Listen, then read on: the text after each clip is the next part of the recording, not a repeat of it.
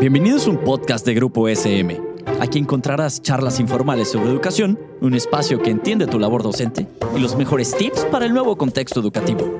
También un espacio donde papá y mamá se sentirán identificados. Hola, bienvenidos y bienvenidas a un episodio de nuestro programa El mundo de las emociones. Soy Yvonne Klein, especialista en educación socioemocional, y hoy exploraremos, bueno, por qué es importante construir comunidad con otras personas y cómo hacerlo. Y aquí te quiero preguntar, ¿te sientes parte de alguna comunidad deportiva, familiar, de amistades? cultural, de barrio. Una comunidad no se construye por compartir espacios con otras personas o solo por el hecho de reunirlas.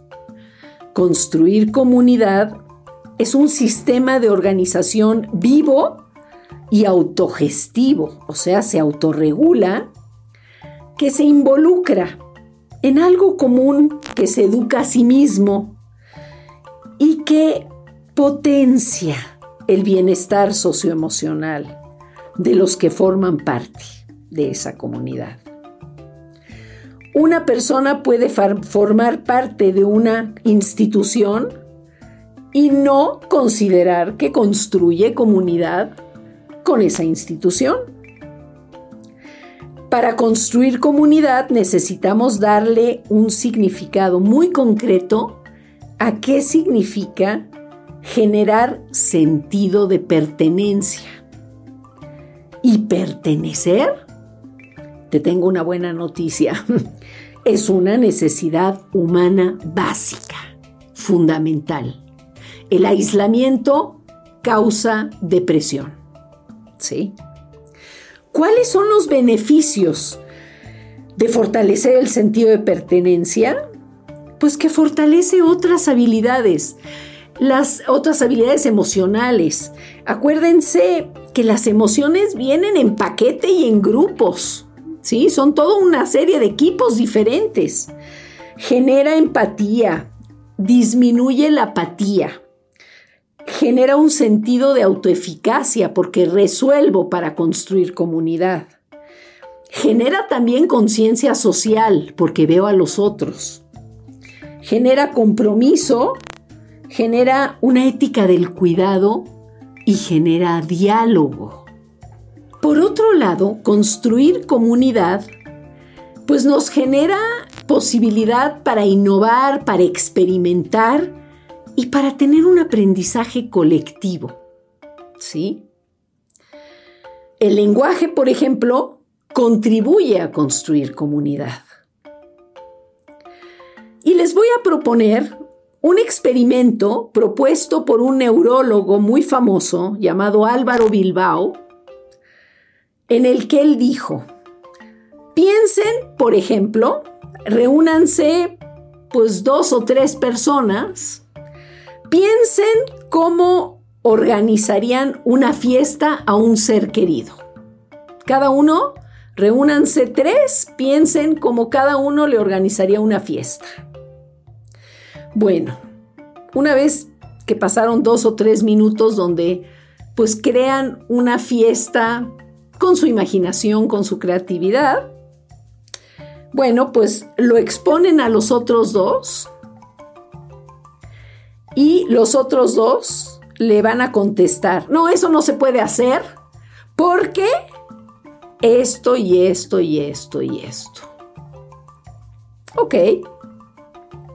Luego, propongan otra idea y los otros dos van a decirles, sí, pero. ¿Ok?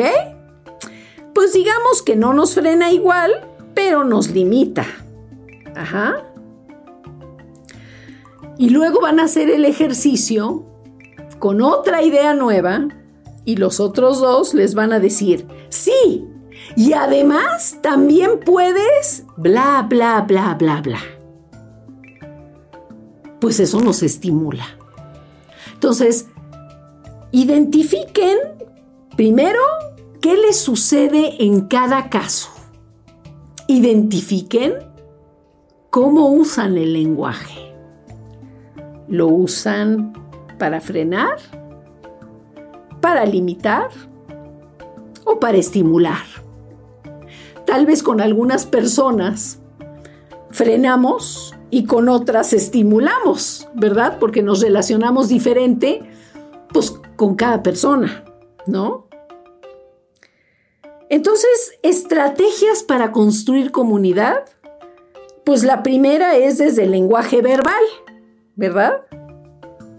Desde el lenguaje verbal podemos decir que tenemos que alinear primero el lenguaje verbal con el no verbal. Yo no puedo estar diciendo palabras de estimulación con un lenguaje corporal que reprueba y que cuestiona y que levanta una ceja. ¿Sí? Ser asertivos, defender el punto de vista propio a través de argumentos. Establecer límites, poder decir sí, no, etc. Desarrollar una autocrítica ¿Qué tan autocríticos somos? A veces no necesitamos tomarnos las cosas en forma personal. Necesitamos ver qué hay de verdad en lo que nos están diciendo y cómo eso nos interpela. Expresar sentimientos cuando no se sienten escuchados, cuando eh, sienten vulnerabilidad, Siempre hablar desde primera persona, eso lo hemos visto. Parafrasear en frases propias lo que dice la otra persona es una manera de dar una especie de recibido. O sea, te estoy escuchando, ¿no? Eso a nivel, pues, verbal. A nivel no verbal, mirar directamente a los ojos, tener una posición de escucha, no de cuestionamiento, a sentir con la cabeza cuando se está de acuerdo con la otra persona, una cierta eh, inclinación hacia la persona que habla para que se sienta atendida y mostrar esta atención a nivel corporal. Otra cosa que es importante es no mostrar impaciencia. Eh, está hablando la otra persona y yo ya estoy viendo el celular. Pues, ¿qué, qué le estoy mandando de información, verdad? Em, hacer ese refuerzo explícito corporal con un asentamiento de la, de la cabeza, eso refuerza muchísimo. Y desde la educación socioemocional también tenemos que aprender a manejar nuestras emociones de malestar, el enojo, la tristeza, la ansiedad, la impotencia, manejar conflictos. Bueno, estas son algunas ideas para construir comunidad. Gracias por acompañarme en este viaje emocional y no dejes de escucharnos en el siguiente episodio del Mundo Emocional. Gracias. Esto fue un podcast producido por Grupo SM. No olvides suscribirte al programa para que no te pierdas ninguno de los episodios. Síguenos en nuestras redes sociales y nos vemos en la siguiente ocasión.